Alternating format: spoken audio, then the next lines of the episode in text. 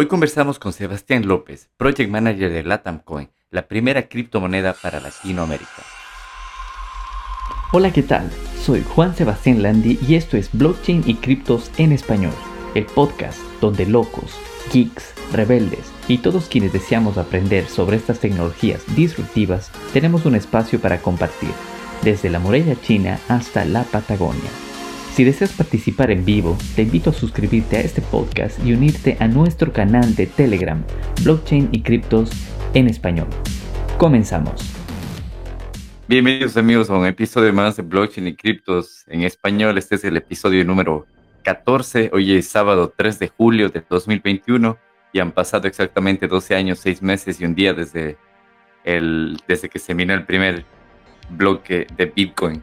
Eh, esta semana hemos tenido muchísimas eh, noticias nuevas respecto al mundo cripto. Tenemos un, invitado también el día de hoy y eh, Sebastián López, que es el, el Project Manager de la TAMCON, al quien le daremos paso ya mismo que, esté listo. doy la bienvenida a mi co-host José Valareso, que está desde, desde Canadá. ¿Qué tal, José? ¿Cómo va todo por Canadá? Hola, Bambi. Todo, todo muy bien, gracias en esta semana. Em, hemos tenido noticias que José me compartió el día lunes o martes, recuerdo, en, en donde ha habido, parece, un, ataque eh, en conjunto por algunos países contra Binance, que es uno de los exchanges más grandes en, todo el planeta, que empezó por Canadá, que empezó a ponerle restricciones para que declare todo y después también pasó al Reino Unido y entonces, no sé si nos puedes contar algo o cuéntanos algo un poco de eso. ¿Cómo fue la noticia que se dio en Canadá? Eh, bueno, aquí desde tenemos, empezamos con la prohibición, eh, empezamos con una prohibición desde que va a ser desde el 31 de diciembre del 2021 para, para, para hacer trading en Binance. Eh, obvio, esto, esto eh, tiene, es una de las plataformas más usadas, especialmente para, para daily trading. Eh, el problema es de que el gobierno provincial quería que Binance se registre con, con, los organismos pertinentes, pero el registro de esto aparte de que es costoso, también conlleva a, de que, a que empiecen a pagar eh, impuestos a las ganancias en trading. Y bueno, Binance no, no, quiso, no quiso esto. Entonces, eh, más bien decidió, decidió irse y me parece que, bueno, en, el Reino Unido también pasó. Eh, no, no es muy similar, pero ahí el gobierno me parece que está prohibiendo Binance porque, bueno, no, no, no, no, sé, no está muy, muy crypto friendly tal vez pero bueno, veamos, eh, eh mucho, eh, conozco usuarios que, bueno, que les han empezado a notificar vía email a decirles de que tienen eh, hasta el 31 de diciembre, a mí no me han notificado, pero bueno, si, ya, si hablas con el soporte técnico, ya te dicen que, por favor, cualquier cosa, la cuenta va a dejar de ser dada soporte y todos los assets van a ser eh, liquidados. Entonces, eh, sí, hay que ver, hay que ver eh, alternativas ¿no? para, para gente que tal vez lo use Binance, que es obvio la más grande, ¿no? la más la que tiene más, tiene más monedas y bueno, también se ha masificado.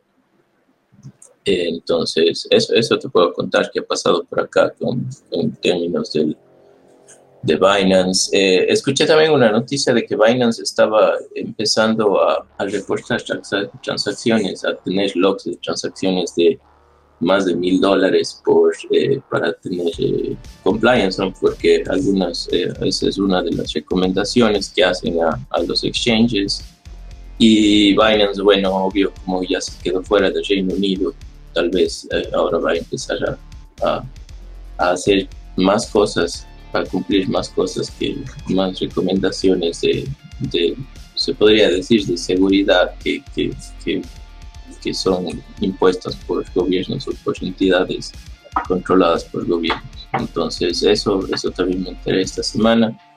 Eh, no sé en qué, en qué jurisdicciones eh, o si es global, eh, pero de lo que sé es de que transacciones mayores a mil dólares se va a tener un, un log en qué billetera entró, a cuál salió y qué tipo de transacción fue.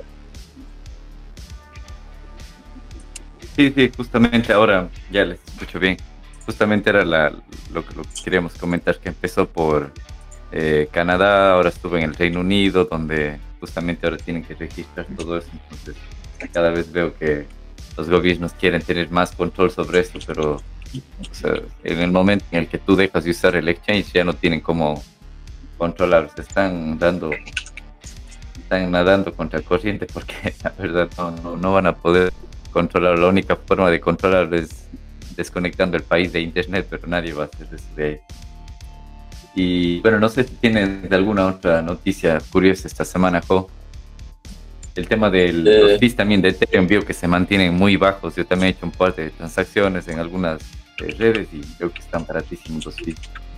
Sí, sí, estamos con un fee súper, súper barato. Creo que estamos en, en 6 way, la que es para la transacción lenta, que es eh, muy, muy barato. Son centavos, un 10 centavos, 12 centavos.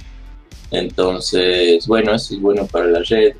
Eh, para los mineros, no sé si sea tan bueno, pero la ventaja es de que como, como siguen eh, cerrándose las, eh, las mineros, siguen retirándose minería, mineros de, de China, y hasta que se vayan a, otro, otros eh, países, eh, la dificultad ha bajado también bastante para mantener la red eh, estable. Igual que la red de Bitcoin también. Sí, sí, escuché que también es más, más rentable hoy en día ser minero de, de, Bitcoin que hace tres semanas. Sí. Justo es por lo que salieron algunos mineros de China Así que una vez más queda demostrado que por más que China banee la red de Bitcoin va a seguir funcionando. Baja la dificultad, pero va a seguir funcionando. Eh, sí, sí, pero hay noticias de que se van los mineros también. Están todavía, supongo, escogiendo países. Pero yo creo que todo esto que ha pasado eh, en cierta forma va a ayudar porque va a descentralizar. Teníamos, sí tenemos bastante minería que estaba focalizada en China, ahora vamos a, yo creo que se va a expandir por todo el mundo. Sí, sí tiene razón. Hay muchos de ellos que se fueron a Kazajistán donde el gobierno les daba beneficios. Hay muchos de ellos también que fábricas de, eh, que tenían mineros y que también producían cajeros de Bitcoin. Yo esto lo, lo publiqué en mi Twitter hay una empresa china que fabricaba cajeros de Bitcoin y también ya se mudó a, El Salvador. El gobierno de El Salvador también le dio todas las facilidades y ahora van a producir los cajeros no solo para eh, El Salvador, sino para Latinoamérica. Entonces, podemos ver que empieza una bitcoinización de Centroamérica y de, de Latinoamérica, de la mano de justamente estos mineros chinos que ahora están, están migrando. Y bueno, si, no tienes más eh, noticias, algo más que comentar, nos podemos darle paso a nuestro invitado de hoy, que es Sebastián López, el Project Manager de Latam Coin, un proyecto cripto latinoamericano muy interesante. Entonces, a ver si.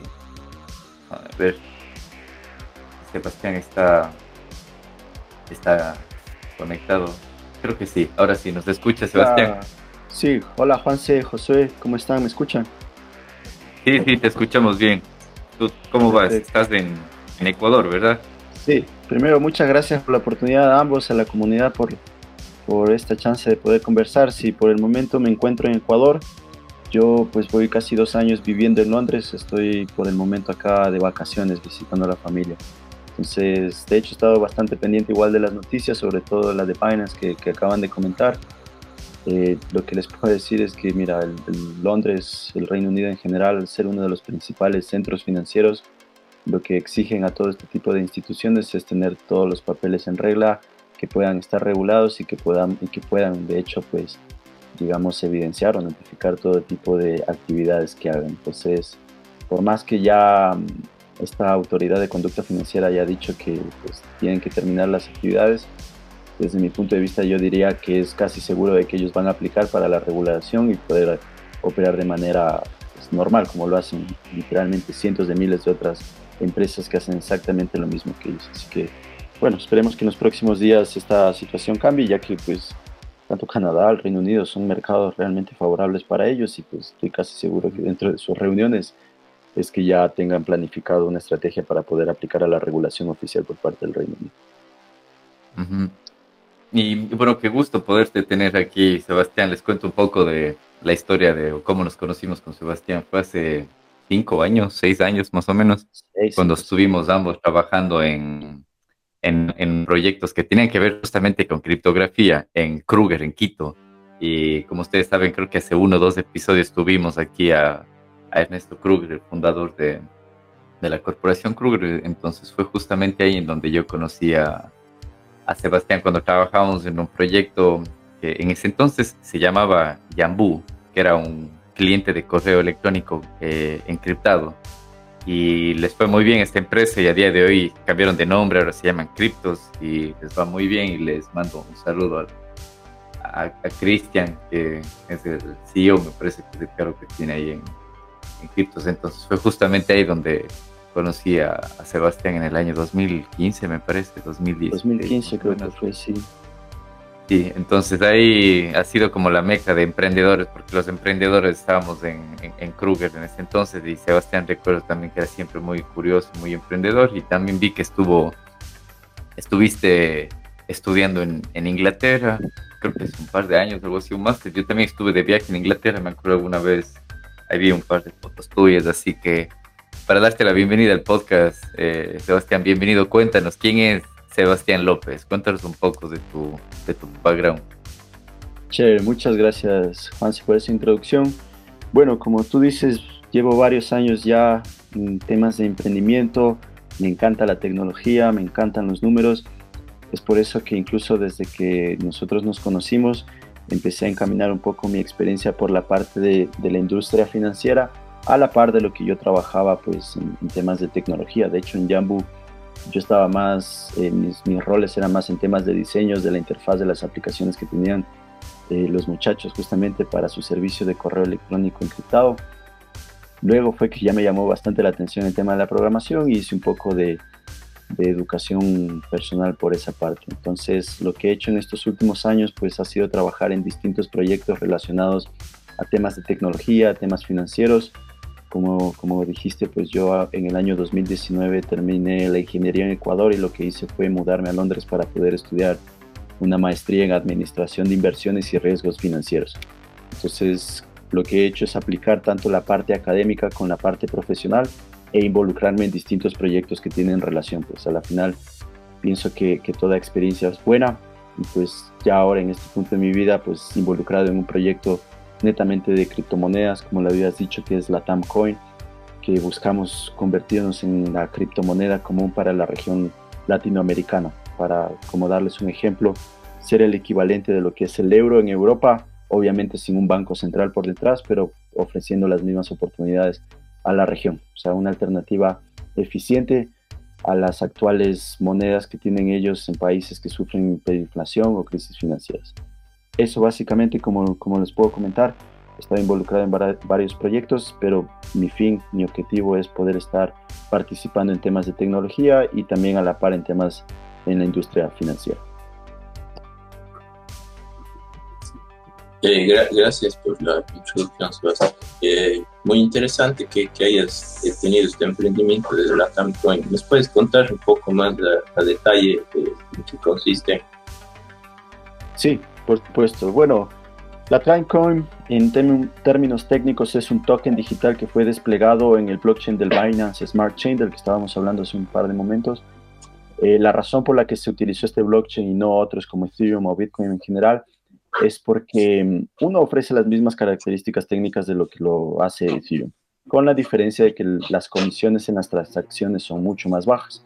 Entonces, en un principio se hizo una matriz para identificar los puntos fuertes y puntos débiles de cada una de ellas y finalmente decidimos pues hacerlo en el tema del Binance porque pues como les digo ofrece muchas características similares en términos de tecnología a la red de Ethereum con la diferencia de que el tema de las transacciones, tanto para nosotros como para los usuarios, iban a ser mucho más eh, factibles. Se creó el código, hicimos una prueba inicial en el testnet de Binance para ver que todo estaba funcionando correctamente y luego se hizo el despliegue del código oficial ya en la red principal, en el mainnet, para que esté disponible en, temas legales dentro del tema de Binance. Entonces, es un proyecto joven, o sea, es algo que estamos eh, trabajando por menos de dos meses. La idea ha surgido, pues he venido desarrollándola desde el principio de año. Em, estuve involucrado en otro proyecto con un cliente allá en Londres que estaba trabajando con NFTs. Entonces fue ahí con los tokens no fungibles, fue ahí que me involucré más en temas de criptomonedas y decidí sacar una criptomoneda pues que sea que podamos identificarla con la región latinoamericana. Hice mucha investigación, como ustedes sabrán, hay muchas de estas famosas meme coins, shitcoins, son proyectos pues que gente ha decidido, ha decidido lanzarlos simplemente para probar qué sucede, pues pero han tenido mucha viralidad en las últimas semanas, en los últimos meses. La idea con la Coin es que no sea un proyecto únicamente que busque ser un, activo de especulación, sino que ofrezca pues eh, beneficios reales tanto a la región latinoamericana como a las personas individuales que deciden participar como inversores dentro del proyecto. Entonces, la, digamos, el punto fuerte que nosotros tenemos en comparación a otras criptomonedas que ya son, digamos, criptomonedas estables en el mercado, es que nosotros buscamos un desarrollo económico y social. En la parte de desarrollo económico, eh, como es una criptomoneda, tenemos un suministro mm, detallado, un suministro total de las monedas, entonces tenemos este efecto deflacionario en el mercado, ya que no somos un banco central que sigue emitiendo nuevas, digamos, eh, monedas o billetes año tras año.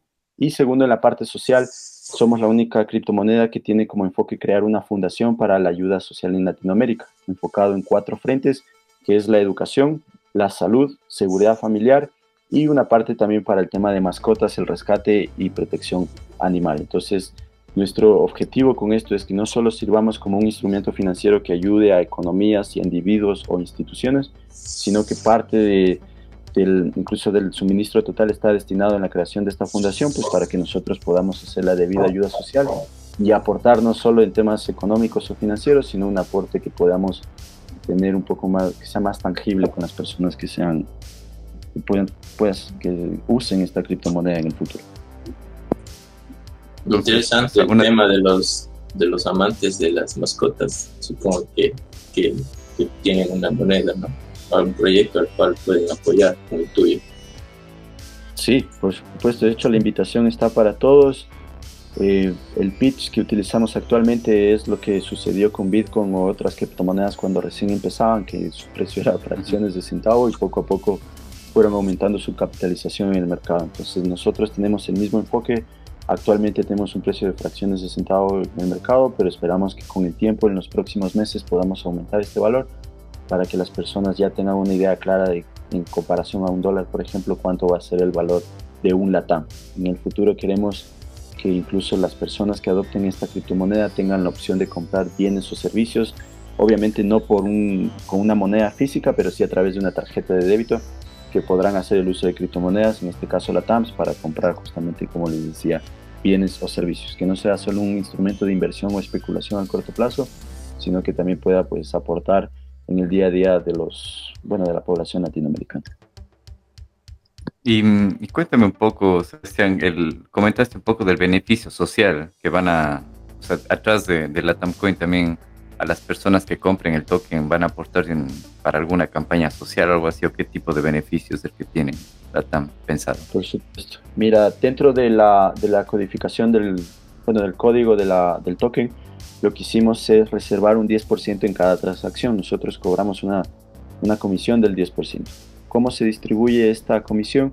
5% de, de, la transacción se distribuye en los inversionistas, en los holders que ya tienen la moneda. Es decir, que tú incluso con las transacciones de otras personas vas a seguir aumentando pues, los tokens que tengas dentro de tu billetera. 4% se distribuye en la liquidez del token pues, para que pueda tener mayor fluidez. Y 1% se distribuye a una billetera que es de la parte de la fundación. Es decir, que cada transacción pues igual va a, generar pues este capital para la fundación, que en su momento pues lo que nosotros haremos será utilizar ese recurso pues para poder eh, distribuir en estos cuatro frentes que les había comentado y comenzar a mostrar eso incluso en redes sociales para que las personas puedan ser, o sea, puedan ver la evidencia real de la ayuda social que tenemos destinada a hacer. Entonces, incluso la billetera ya está creada, o sea, la gente puede revisar eso en el, en el SCAL de Binance para que pueda ver que pues, los recursos van a ser utilizados en la parte de ayuda social en su momento. Ah, qué chévere. Qué interesante eso. Eso creo que también lo vi en algunos otros proyectos criptos, por ejemplo en Dash también, que porcentaje de las monedas se van al desarrollo o se guardan para nuevos para nuevas improvisaciones de la moneda y todo eso es chévere. Sí, sí, hay muchas monedas que, que, están haciendo esta parte social. Hay una incluso que, que, usamos siempre como referencia que se llama Blossom Coin, que lo que hacen ellos es plantar árboles como cada vez que los usuarios compran monedas. Entonces destinan igual un porcentaje específico para las actividades sociales y ellos tienen una parte más ecológica, es un enfoque mucho más ecológico. Lo que hacen es ponerlo dentro de, esta billetera para que ellos puedan asociarse con organizaciones que lo que hacen es plantar árboles, principalmente en Estados Unidos. Pero es interesante cómo, cómo tienen este enfoque en la parte ecológica, en la parte del medio ambiente, que desde mi punto de vista es espectacular. Ah, sí. Y mm, cuéntame, no sé si viste con buenos ojos la adopción de Bitcoin como moneda legal de curso en en, El Salvador que espero que se despliegue en otros países. Entonces quiero saber tu opinión. ¿Por qué no usar Bitcoin en Latinoamérica y usar la Tamcoin? Mira, yo he venido siguiendo el tema de las criptomonedas del Bitcoin desde el 2014, cuando tuve la oportunidad de viajar a, a, San Francisco, a Silicon Valley, con un proyecto, un emprendimiento que tenía en ese momento. Fui a una universidad que se llamaba Draper University y no sé si ustedes han escuchado de Tim Draper, que es uno de los mayores promo de los promovedores de Bitcoin y de blockchain en general. Él incluso tiene una afirmación que ya ha sido cuestionada por muchos analistas en Wall Street que dice que para el año 2022-2023 el valor de un Bitcoin llegará a los 250 mil dólares. Entonces es una, es una afirmación que ha sido pues, muy, muy atacada por muchas personas, pero pues apoyada por otros. Entonces es desde ahí que yo he venido siguiendo porque la verdad siempre me ha llamado la atención y ver el progreso que tiene el Bitcoin y blockchain en general en distintos países, lo único que me hace pensar a mí es que es solo cuestión de tiempo para que otros países, no solo de Latinoamérica, sino que de Europa, Asia, incluso el mismo Norteamérica, adopte las criptomonedas, el Bitcoin en general, como una moneda de transcurso legal. Entonces, lo que está sucediendo en El Salvador, para mí es algo espectacular, es el primer paso de muchos países que van a adoptar. Incluso entiendo que eh, Perú ya está analizando la propuesta igual de manera cercana porque es uno de los mayores consumidores de criptomonedas a nivel latinoamericano. Lo que está sucediendo es que estamos empezando a ver ya la adopción de las criptomonedas como transcurso legal dentro de las economías de países, principalmente en aquellos que sufren, pues, como les había dicho en un principio, crisis financiera o que su moneda sufre de inflación o incluso hiperinflación, como es en el caso de Venezuela. Ahora, para que esto se dé, o sea, sí hay que tomar en cuenta que tanto los países y las naciones tienen que tener cierto nivel de capacitación para entender cómo funcionan estas tecnologías. Eh, solo para no irnos muy lejos, acá en Ecuador, aunque ya se ha escuchado el tema de criptomonedas, Bitcoin y blockchain en general, sí tenemos cierta, tal vez la palabra sea la ignorancia de cómo funciona esta tecnología, pero es, como yo les digo, una cuestión de tiempo para que se comience a adoptar de manera oficial. Ahora, nosotros tenemos este objetivo de, usar el LATAM en, países latinoamericanos porque queremos ofrecer este sentido de identificación.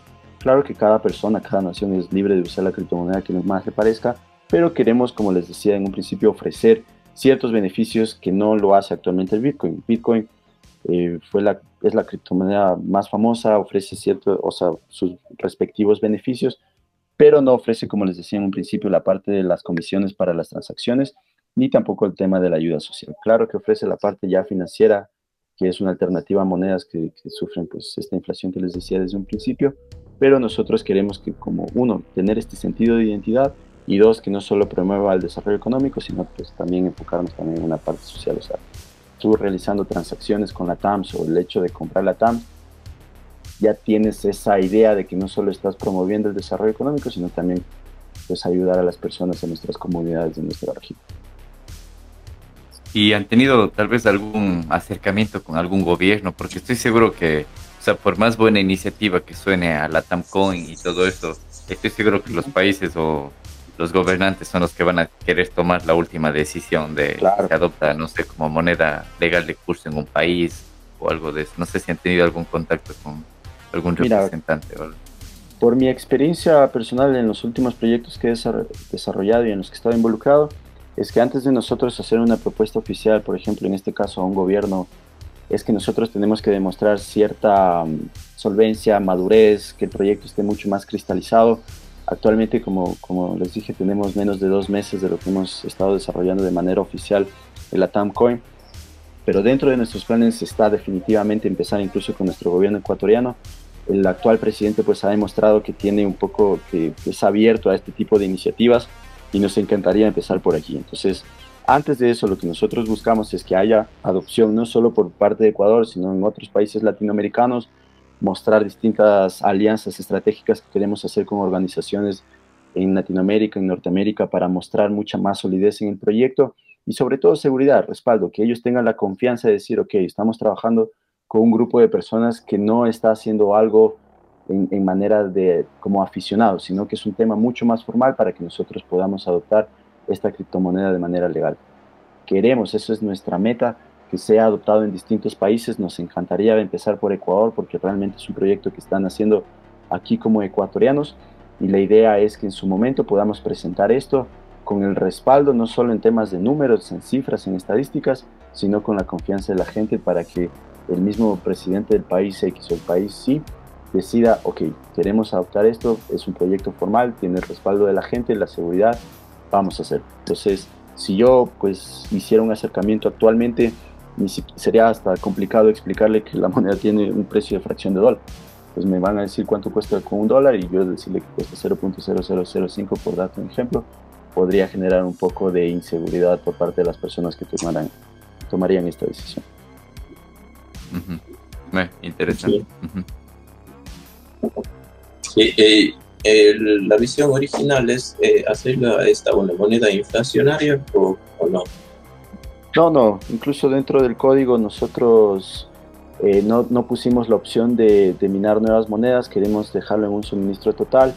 Eh, actualmente muchas monedas incluso tienen la opción de reducir, quemar tokens pues para reducir el suministro total y aumentar el valor de las monedas que estén en circulación. Entonces queremos partir bajo el mismo concepto de dejar un suministro específico de monedas pues para que no tengamos el riesgo de, sufrir inflación en su momento, que incluso estuve leyendo, hay proyectos que ya, ya les está sucediendo. Entonces, nuestra idea es que desde el principio hasta el final, tener, ofrecer esta alternativa para esas personas que prefieren utilizar una TAM en comparación a moneda X que pues no, no les ofrece ningún valor agregado en la actualidad. Entonces, tanto en la parte técnica como en la parte teórica, mantenemos este, este concepto de no, no sufrir una inflación en su momento, sino más bien mantener una estabilidad, convertirnos en las que incluso se llaman los stable coins y, y, ofrecer las mismas características para los usuarios y que tengan respaldo de parte técnica, como les digo, incluso desde un punto de vista teórico.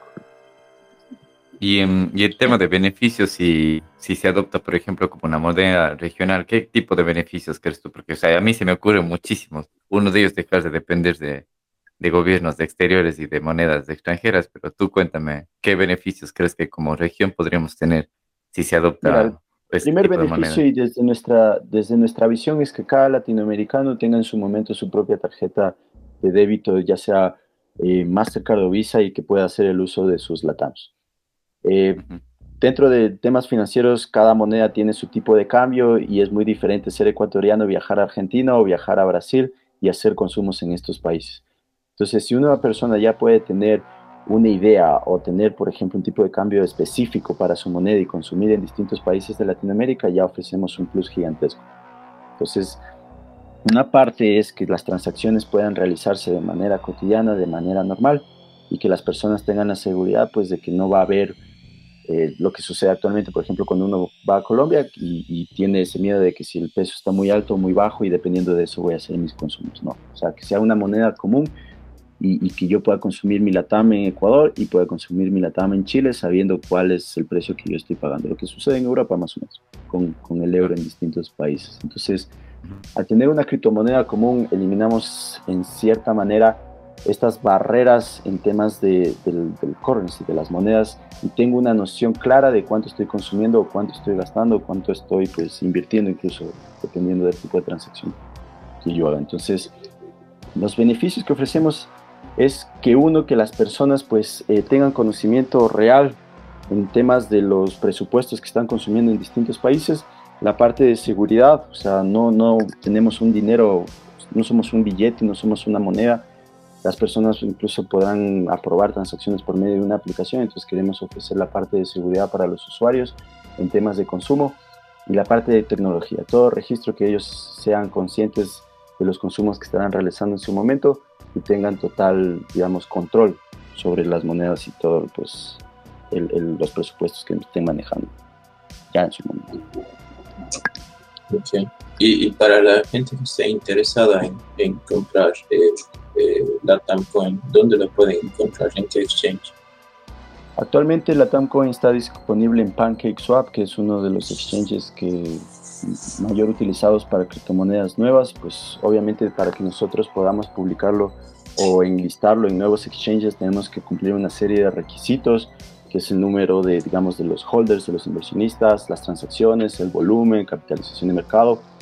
Como primer paso, y es una práctica común sobre todo para los que ocupan la red de Binance, es empezar con PancakeSwap, que es bastante segura. la única diferencia es que tú para poder comprar la criptomoneda actualmente tendrás que hacerlo por medio de otra, que es la moneda de Binance, que es la BNB.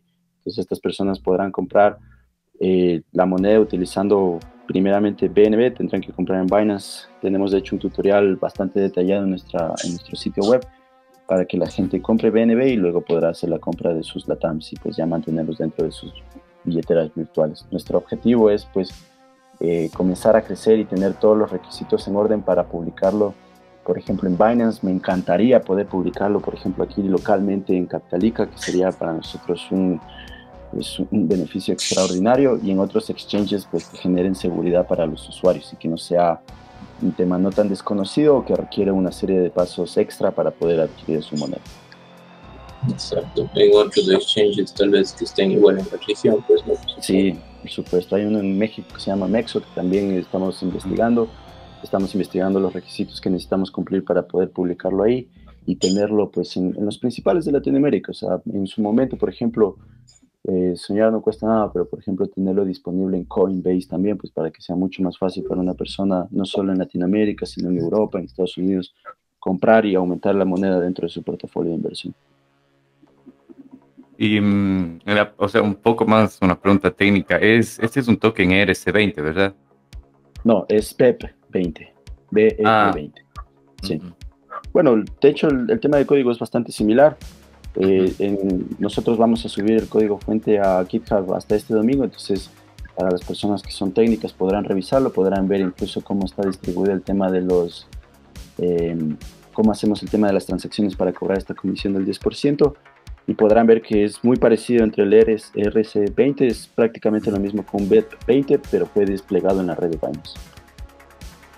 Y bueno, no, no he utilizado yo estos tokens, pero estoy seguro que debe haber billeteras en las que si alguien adquiere los Latam Coin puede sacarlos a su propia billetera para no dejarlas en el exchange, ¿verdad? Claro, por supuesto. O sea, una de las que podemos utilizar es MetaMask, que seguramente muchos de ustedes habrán escuchado. Lo único que hacemos dentro de, de, MetaMask es primero añadir la red de Binance, que es un proceso de copiar y pegar eh, unos links y podrás añadir la red y luego pues copiando la dirección del contrato ya tendrás automáticamente los datams, la red identifica automáticamente el símbolo, el número de decimales, pues ya tendrás disponible en tu billetera de Metamask. En el futuro si ya las personas querrán vender, se podrá hacer por parte utilizando PancakeSwap o si mantienen su posición pues digamos por los meses o años y cuando esté disponible en otros exchanges podrán enviarlo a esa billetera y luego ya pues retirarlo en su moneda local o en su cuenta de banco nacional. Ah, qué bien. ¿Y cuál es el plan entonces, el roadmap, el plan a largo plazo, o al menos, no sé, para este 2021 ah, por parte de Coin? Bueno, nuestro, nuestro roadmap, nuestros objetivos al corto plazo es consolidar la moneda, ofrecer los distintos recursos que ofrecen seguridad a los usuarios, que son estos, el white, white paper, que es prácticamente como un, por decirlo así, un documento legal donde mostramos toda la información del proyecto, distribución de los tokens, las transacciones, la tecnología, etc. Y una auditoría que también ya la estamos realizando con una empresa que se llama TechRate, que ellos ofrecen justamente este servicio para tokens digitales, criptomonedas y ofrecen mucha más seguridad a los usuarios. Tercero, añadir eh, la liquidez necesaria dentro de la, del exchange para que las personas puedan adquirir sus criptomonedas y bloquear esa liquidez. O sea, que los usuarios tengan claro de que nosotros no estamos haciendo esto con el fin de, de, pues, de beneficiarnos económicamente, sino que ellos van a poder ver que el 60% del suministro total que va a ser añadido a liquidez va a estar bloqueado no por un periodo de un año, cinco años, diez años, no, sino que va a estar bloqueado para siempre. Entonces nuestro objetivo ahorita es darle las herramientas necesarias a las personas para que comprendan que esto es un proyecto legítimo, que no es un scam y que lo que nosotros es, lo que queremos es consolidarnos con una visión a largo plazo. Más adelante, pues cumplir los requisitos, como te decía, para que nosotros podamos listear el token, la moneda en los diferentes exchanges para que las personas puedan consumirlos en distintos países de Latinoamérica. Y una, eso sería la visión a mediano plazo. Y una visión sí a largo plazo es que nosotros ya podemos constituirnos y ofrecer el, el plus que queremos a nuestros usuarios de tener esta tarjeta de débito para que ellos puedan consumir eh, bienes o servicios en sus países utilizando sus LATAMs. Bueno, parece que tienen muy, muy claro que quieren eh, llegar este, este año y, en el próximo año, cuál es bueno, siempre tener el roadmap bien definido. Eh, y nos, nos, puedes comentar algún libro que sea de tu eh, de tu agrado que, nos puedas recomendar a nosotros. Sí, sí, por supuesto. De hecho, hay un libro que me encanta, que no lo he terminado de leer, lo he estado leyendo desde hace un par de meses, que es, eh, en inglés se llama Digital Cash, eh, efectivo digital, que es la historia, así como lo dice el nombre, se llama la, la historia desconocida de los anarquistas y utopians y los creadores de criptomonedas. Entonces, muestra un poco una visión diferente en el tema de, blockchain y criptomonedas. La mayoría de libros se enfocan, de lo que he visto, en investigación personal, en cómo invertir en estas criptomonedas, qué tomar en cuenta a la hora de comprar, vender, cómo funciona. Pero este libro me llama bastante la atención por el que muestra un poco el pensamiento por detrás de las personas que empezaron con estos proyectos y las motivaciones que tuvieron en sus principios. Entonces es interesante el libro porque muestra cómo estas personas y esta tecnología desafían a los modelos actuales de temas financieros, los bancos centrales, los fondos monetarios y un poco la visión a futuro, que más y más tecnologías van a ser descentralizadas, más y más información va a ser pública para los usuarios y para que ellos pues tengan conocimiento pleno de lo que sucede y cómo esta tecnología, aunque en este momento es restringida, es vista de mala manera o incluso atacada, es algo que va a tomar más fuerza en los siguientes años y como de aquí en el 2030, 2040, incluso en el 2050 la adopción de estas monedas va a ser algo completamente normal para el ciudadano común.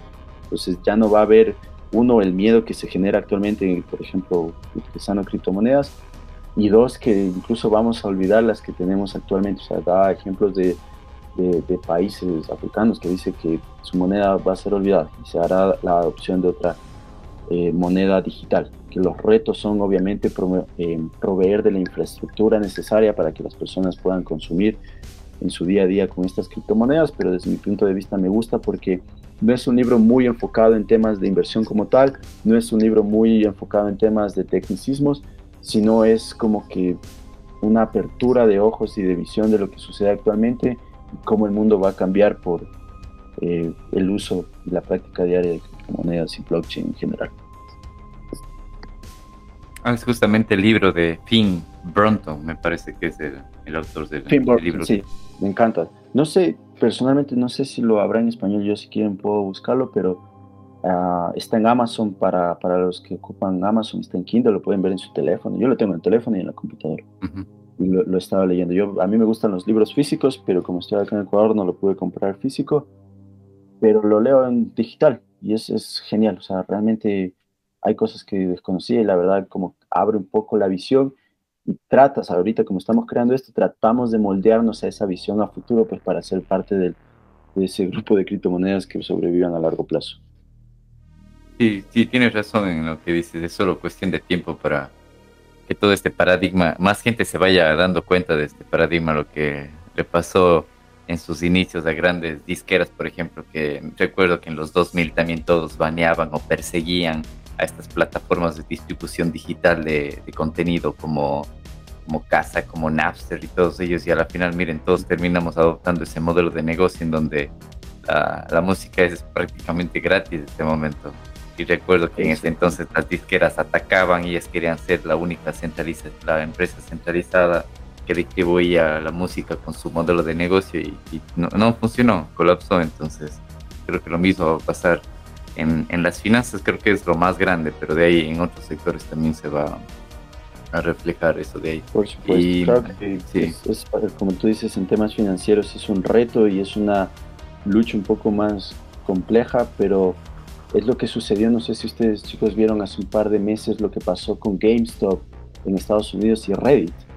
Entonces, ya no es el, ese modelo de hace años que teníamos que los grandes hedge funds o estos fondos de inversión controlaban el mercado y eran prácticamente, hay un libro que se llama Los dioses de, de Wall Street, porque ellos controlaban lo que sucedía. Ahora es lo opuesto, hemos visto que ya con el tema de las redes sociales más gente se organiza pues para que puedan hacer este tipo de acciones que fue lo que sucedió en, GameStop, que muchos fondos de inversiones perdieron millones de dólares, pero demuestra que ya somos más las personas que incluso queremos ver el control por parte del, ciudadano común. Entonces, no es porque yo esté involucrado en proyectos de blockchain, es porque soy un firme eh, creyente de que en el futuro va a ser esta tecnología lo que nos ayuda a nosotros tener mucho más oportunidades, desarrollo y pues definitivamente es algo que se va a comer el mundo en el futuro. Entonces, aunque ya se creó hace poco más de 10, 11 años, todavía sigue siendo una oportunidad para muchas personas que tienen pues las dudas o que no conocen mucho sobre el tema.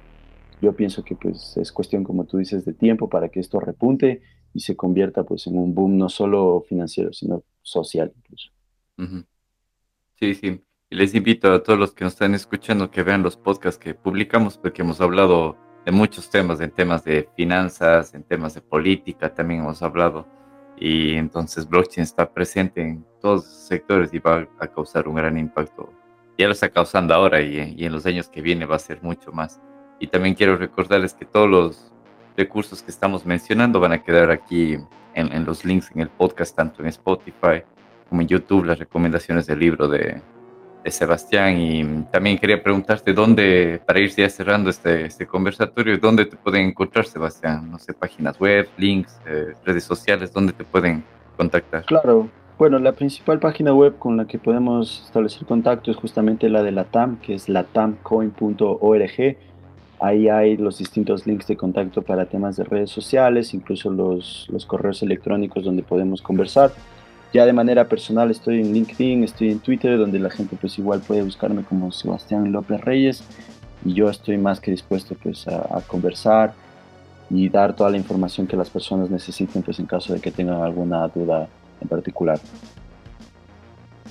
Sí, pero buenísimo. Me alegra haber encontrado un proyecto latinoamericano en, en cripto porque la mayoría son como proyectos ajenos o creados, quién sabe, Satoshi Nakamoto de dónde sea, quién sabe si sea ecuatoriano, no sabemos, pero es importante y curioso haber encontrado un latinoamericano envuelto en, en un proyecto de cripto.